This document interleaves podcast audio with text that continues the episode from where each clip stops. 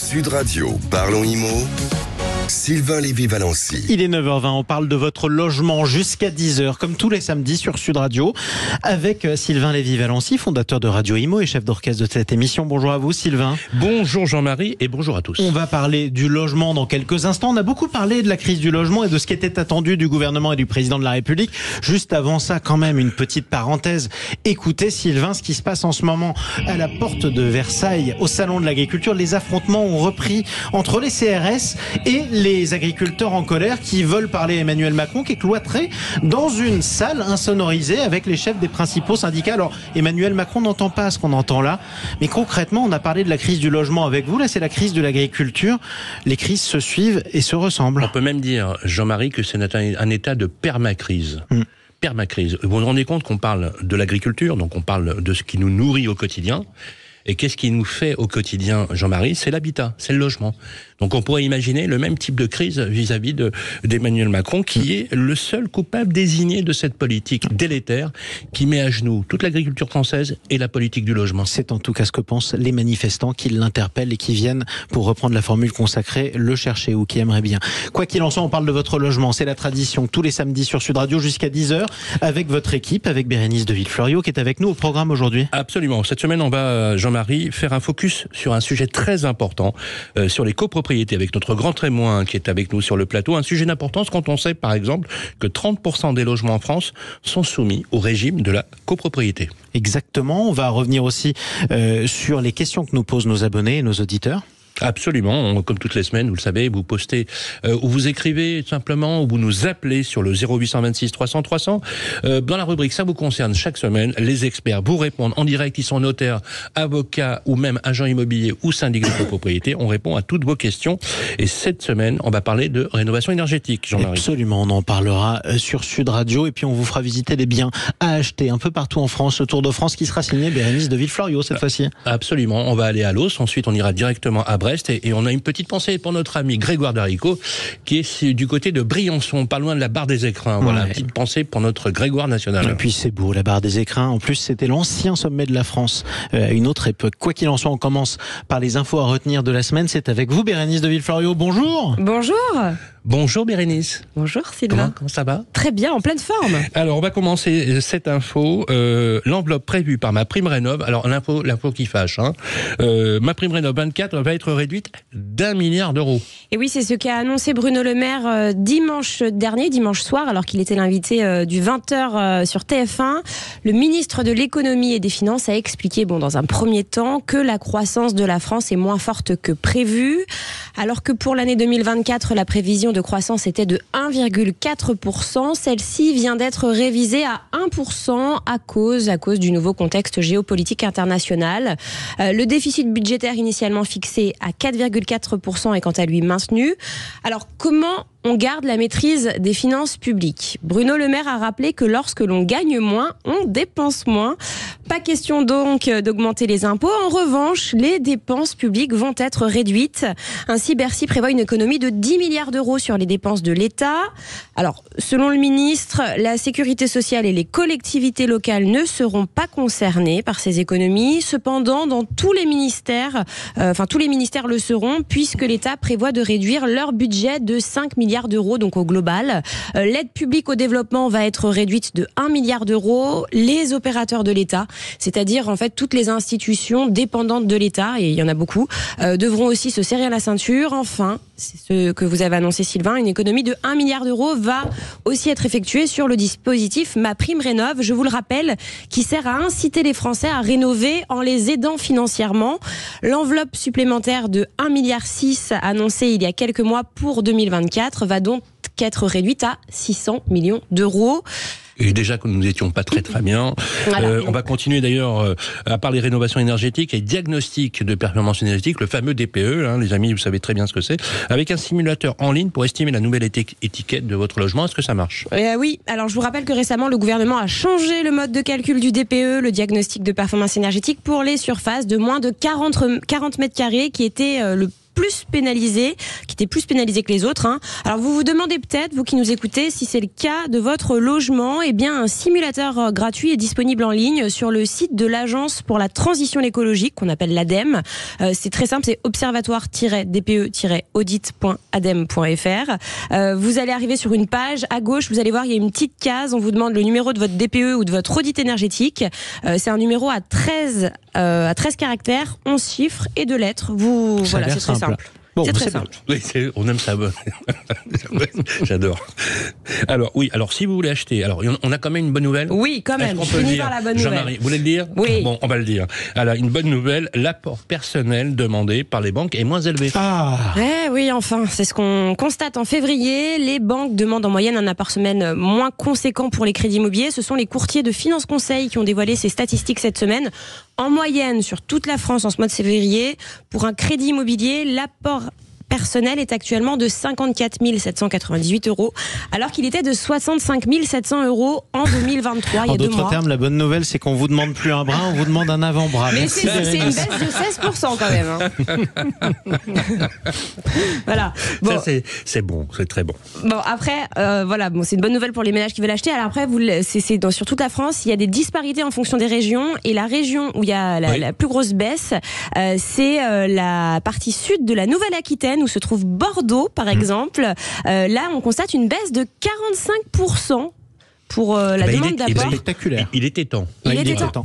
C'est peut-être une bonne nouvelle aussi pour le Pays Basque, qui a une crise du logement terrible pour les Exactement. Basques. Exactement. Euh, en Bretagne, il y a une baisse de 29%. En région Rhône-Alpes, en revanche, c'est la seule région euh, qui passe, qui, qui, où ça augmente un petit peu. Euh, voilà. En Île-de-France, ça baisse de 35%. Donc voilà. En gros, les euh, acheteurs, les emprunteurs gagnent en pouvoir d'achat. Et il faut savoir que euh, pour les primo-accédants, donc pour les, les, les jeunes, hein, qui, dont, dont c'est le premier achat, euh, l'apport représente maintenant 25%, alors que l'année dernière, c'était 28%. C'était beaucoup trop. Ouais, Bien mais sûr. bon, on est encore à un quart. En tout cas, merci beaucoup Bérénice de Villefloriot. Merci à vous Sylvain Lévy-Valency. On va se retrouver dans un instant. Absolument. Nous allons recevoir euh, le président de l'UNIS Île-de-France, un syndicat immobilier puissant, spécialiste également aussi en syndic de copropriété et d'administration de biens. C'est Olivier Safar. Exactement. On va parler de votre logement. Est-ce qu'on peut encore acheter en France ou louer ou avoir son logement? On en parlera de la crise du logement dans quelques instants, mais avant ça, la crise de l'agriculture. Ça se passe en ce moment. Sachez que le président de la République, Emmanuel Macron, vient de prendre la parole au salon. Voilà ce qu'il a dit en substance. Je crois que j'ai fait la présence présidentielle la plus longue dans l'histoire du salon. J'ai fait aussi la plus courte. Il a fait aussi la plus courte, c'est ce qu'il dit. Un peu de sens de l'humour, quoi qu'il en soit. Emmanuel Macron qui a ajouté Je ne peux pas répondre en quelques heures à cette crise agricole. Ça, ça peut s'entendre. Sachez qu'il y a des sifflets, qu'il y a eu des affrontements à l'entrée du salon où des manifestants sont entrés de force. Je le rappelle une fois de plus. On en reparle dans quelques minutes. À tout de suite sur Sud Radio. Sud Radio, parlons IMO. Sylvain Lévy-Valency. On est toujours avec vous, Sylvain Lévy-Valency, fondateur de Radio Imo. On va recevoir votre invité dans un instant. Mais avant ça, je le rappelle, avant de reparler du logement, ça se passe en ce moment au Salon de l'Agriculture, porte de Versailles à Paris. Le président de la République, Emmanuel Macron, accueilli sous les sifflets par des manifestants qui ont forcé l'entrée du Salon de l'Agriculture. Emmanuel Macron qui poursuit sa prise de parole.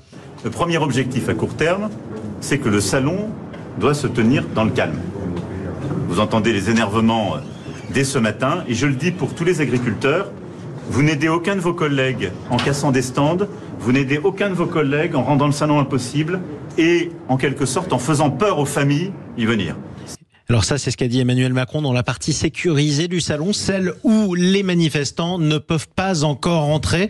Je rappelle d'ailleurs que le salon a ouvert à 9h, mais qu'avant ça, des manifestants y étaient entrés de force. Revenons à la crise du logement. Après la crise agricole, Sylvain Lévy-Valency, Ah, oui. vous accueillez votre invité. Absolument, crise du logement, dont on va parler également, mais aussi des copropriétés. Bonjour Olivier Safar. Bonjour Sylvain. On est ravi de vous recevoir en qualité de président euh, Île-de-France euh, et Grand Paris pour l'UNIS, hein, c'est l'Union des syndicats de l'immobilier. Euh, on, on va vous parler, vous allez nous parler, puisque vous êtes un grand spécialiste, entre autres, des copropriétés. Ma première question est simple. Comment fonctionne aujourd'hui une copropriété en France et comment aujourd'hui on pourrait donner à nos auditeurs le rôle fondamental finalement que joue la copropriété, les différents acteurs, les copropriétaires, Alors- les syndics professionnels? Alors, dans une copropriété, il faut rappeler que la copropriété, c'est le syndicat des copropriétaires. C'est une personne morale. Mais eh, c'est le regroupement de tous les copropriétaires qui habitent dans l'immeuble ou qui sont propriétaires bailleurs. Là-dessus, vous avez un organe de gestion qui est le syndic, c'est le représentant du syndicat des copropriétaires, c'est lui qui est là pour gérer l'immeuble, pour faire mettre en place toutes les opérations effectivement bah, de tenue d'immeuble, l'entretien, les réparations, la maintenance. Vous avez derrière un conseil syndical dont le rôle est très important puisque ce sont des copropriétaires qui sont élus par l'Assemblée générale, qui sont là pour trois choses. Un, bah, euh, surveiller ce que fait le syndic, parce que bien évidemment, ce que fait un syndic, il faut quand même regarder ce qu'il fait. Deux, bah, la vérification des comptes. Mais trois, ce sont toutes les délégations qui sont données par l'Assemblée générale au Conseil syndical pour faire des choix, par exemple des travaux, travaux, bah, des travaux rénovation énergétique, rénovation énergétique euh, couleur de peinture, moquette, euh, intervention. Et ça, c'est un rôle très important. Pourquoi? Parce que pour que ça tourne une copropriété, il faut que vous ayez un syndic et un conseil syndical qui travaillent de concert dans le même sens. L'intérêt collectif du syndicat des copropriétaires et pas l'intérêt individuel de chaque copropriétaire. Alors je le disais en préambule euh, tout à l'heure et merci pour ces précisions, c'est très clair. Plus de 30% de l'habitat est aujourd'hui en copropriété. Vous êtes Mmh. d'accord avec ces chiffres Euh, Quand on prend la situation générale de la- de la propriété, de la copropriété, souvent quand on interroge les copropriétaires ou certaines euh, personnes, on leur dit voilà que pensez-vous des syndics de copropriété, ils ont une image un peu parfois écornée, on peut dire un peu délicate. Est-ce que Olivier Safar, avec tout le travail que vous menez actuellement avec votre syndicat, vous avez redoré l'image euh, du syndic aujourd'hui. Et finalement, euh, est-ce que la situation des copropriétés est bonne compte tenu de la crise du logement dont parlait très justement Jean-Marie Bordry? Alors, deux choses. La crise du logement à part et l'image du syndic. L'image du syndic, elle a toujours été écornée. Pourquoi? Parce que vis-à-vis des copropriétaires, c'était le syndic qui demandait l'argent aux copropriétaires pour payer les charges d'entretien et de conservation de l'immeuble. La seule difficulté, c'est que nos charmants copropriétaires C'est vrai ne qu'on a toujours cette pas- impression que Voilà. le syndic, il est là demandent de l'argent. pour demander. Oui, Bah oui. vrai. Le seul problème, Ouais. c'est que les copropriétaires ont l'impression que c'est l'argent qui va au syndic. Ce n'est pas vrai. 90% des montants vont pour payer les charges. Le chauffage, bien évidemment, bah, gardien ou gardienne euh, dans un immeuble, euh, électricité, mais bien évidemment ensuite toutes les réparations et l'entretien nécessaire à la conservation de l'immeuble. Donc ça, c'est un point important. Mais la difficulté a été toute cette partie de, euh, crise énergétique qui fait que les montants des charges se sont envolés. Pourquoi? Parce que quand vous aviez du gaz ou de l'électricité pour chauffer votre immeuble ou du fuel, bah, les prix se sont envolés et vous vous êtes retrouvé avec des augmentations parfois de 30 ou 40% des et des syndics qui demandaient encore plus d'argent aux copropriétaires. Ça a fragilisé les- la situation des Ça a copropriétaires. fragilisé les copropriétaires au niveau des montants parce qu'ils n'étaient pas prévus de payer autant, mais c'est surtout aussi ça a fragilisé l'image des syndics puisque là où effectivement on essayait de dire Les gens, on est là pour vous cru, accompagner, les gens ont cru que c'était les syndics, les fautifs euh, qui de étaient cette responsables de toutes ces Est-ce qu'un augmentations. copropriétaire qui paye pas, est-ce que sa situation peut se dégrader? Est-ce que vous pouvez aller jusqu'à saisir son bien? La réponse est oui. Aujourd'hui, le but du jeu, c'est de faire voter des budgets de charges de copropriété en phase avec l'entretien et la conservation de l'immeuble. Quand on a une augmentation de charges due bah, à l'énergie, vous devez en tenir compte. Le seul problème, c'est que la première année, on n'en a pas tenu compte. On a fait des budgets de 100 000 euros et on a peut-être dépensé 130 000. Donc 30% de plus. Donc il a fallu demander aux copropriétaires 30% de plus, mais c'était la facture d'électricité ou de gaz qu'on a payé pour leur compte. Comme quoi, finalement, il y a des propriétaires qui ont des difficultés aussi. C'est bien de le rappeler. L'exécutif a récemment multiplié les initiatives en faveur des copropriétés dégradées. On va Oui. en parler justement. Euh, Vous êtes, vous êtes quelqu'un justement qui plaidait beaucoup pour vous occuper des euh, copropriétés en difficulté, un phénomène qui augmente. Apparemment, parmi les outils modernes qui ont été créés, les députés ont adopté le 23 janvier un article relatif aux syndics d'intérêt collectif. Euh, quels sont ces enjeux, Olivier Safar Alors, je- simplement une deuxième casquette, puisque je suis de l'autre côté euh, président de l'UNIS Île-de-France et Grand Paris, mais je suis en même temps président de CaliSR. CaliSR, c'est l'association C'est des un- syndics de redressement et de prévention. C'est une association qui regroupe des syndics, quelle que soit leur origine, mais qui s'occupe de copropriétés fragiles, dégradées ou en difficulté. Et en qualité de président de, de C'est quoi une copropriété dégradée? Alors, certaines copropriétés dégradées, c'est parce que vous avez un problème d'impayé très important. J'ai des copropriétés où vous avez un budget euh, de 100 000 euros de charges et euh, en copropriétaire impayé, j'ai 50 000, 60 000, 70 000. Ouais. Donc, ce sont des sommes importantes. Ce sont aussi des copropriétés dans lesquelles il n'y a pas de gouvernance. C'est-à-dire que globalement, ils se rendent compte que le syndic euh, est pas là, il fait pas le boulot, donc ils changent de syndic tous les ans ou tous les deux ans. Mais c'est aussi un problème dans lequel il n'y a pas de conseil syndical qui fait tout pour remettre les choses d'aplomb. Et là, on se retrouve avec un deuxième problème de gouvernance en disant que si on veut avancer, et je reviens sur ce que j'ai dit tout à l'heure, c'est un syndic et un conseil syndical qui vont dans le sens de l'intérêt collectif du syndicat des copropriétaires. Question qui nous est posée par un auditeur, est-ce que c'est une obligation d'avoir un syndic? La réponse est il faut un syndic. Est-ce que c'est un syndic professionnel ou bénévole? C'est possible. Vous pouvez tout à fait avoir un syndic bénévole pour votre copropriété. Il y a beaucoup de petites copropriétés où ils sont 4, 5, 6 et où c'est un des copropriétaires qui est syndic bénévole. Mais les autres cas, c'est un syndic professionnel. Au-delà d'un certain nombre d'appartements, je pense qu'il y a obligation d'avoir un recours euh, avec un professionnel? Il n'y a pas d'obligation, mais euh, je vous conseille parce qu'à un moment c'est un vrai boulot et vous pouvez pas gérer en même temps bah, l'activité que vous avez euh, par ailleurs et votre copropriété. Euh, quand on a une copropriété où il y a 150 ou 200 copropriétaires, euh, c'est un vrai boulot et on passe du temps à faire Autre choses-là. sujet qui est le parcours du combattant, c'est la dent creuse des copropriétés au sens propre comme au sens figuré. Euh, c'est la rénovation énergétique. Vous en avez Oui. parlé tout à l'heure et l'éradication des passoires thermiques. Notre cher président de la République, on a fait un combat national euh, puisqu'on a même un premier ministre Jean-Marie qui va chercher euh, du- de l'habitat au, au centimètre et au mètre carré. Euh, J'ai trouvé ça extrêmement euh, drôle. Alors, comment mettre en place un processus de rénovation simple, solution en, à mise en place pour les financements des travaux, parce que vous êtes de ceux qui ont alerté à juste titre que le problème, c'est pas tant le financement, mais le reste à charge pour les copropriétaires, et comment on les accompagne d'un point de vue juridique? La situation, Olivier Sapin? Euh, Aujourd'hui, une situation difficile pour toutes les copropriétés et les copropriétaires.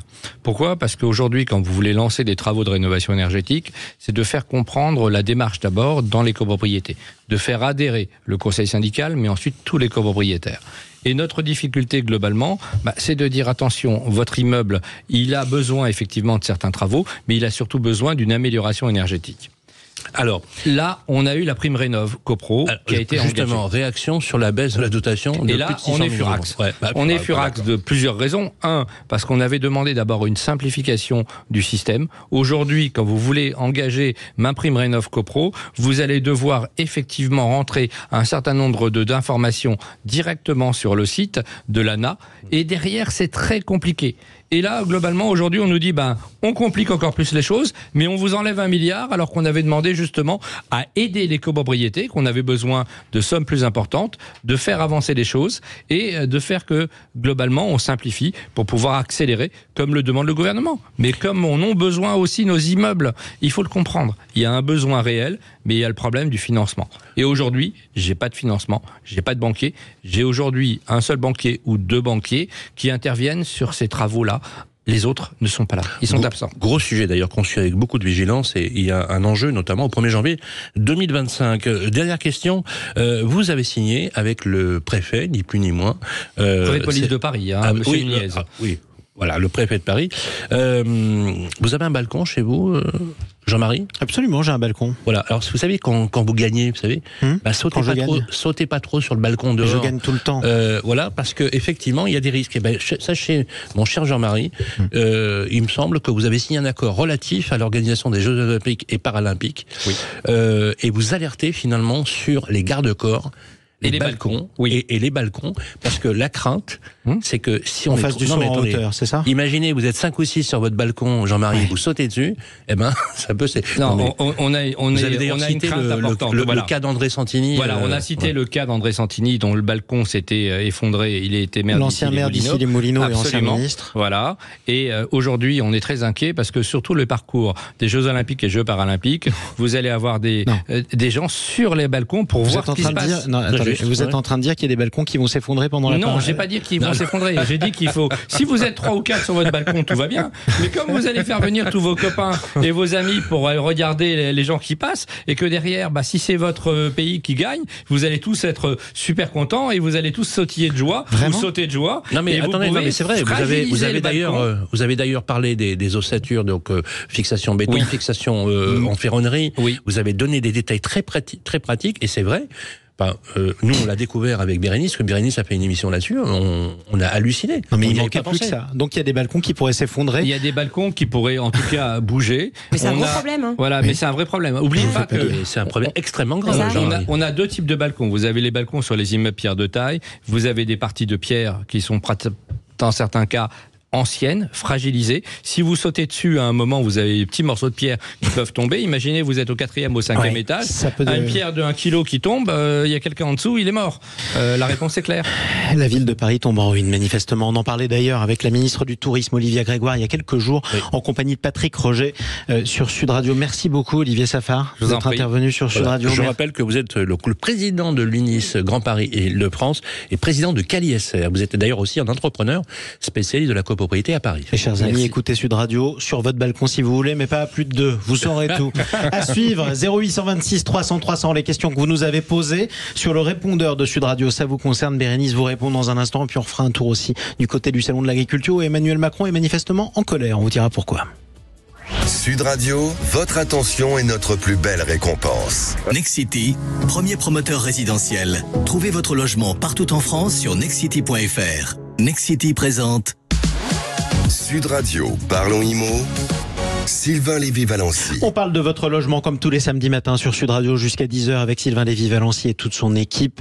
Dans un instant, Bérénice de Villefloriot répond aux questions que vous avez posées au 0826 300 300.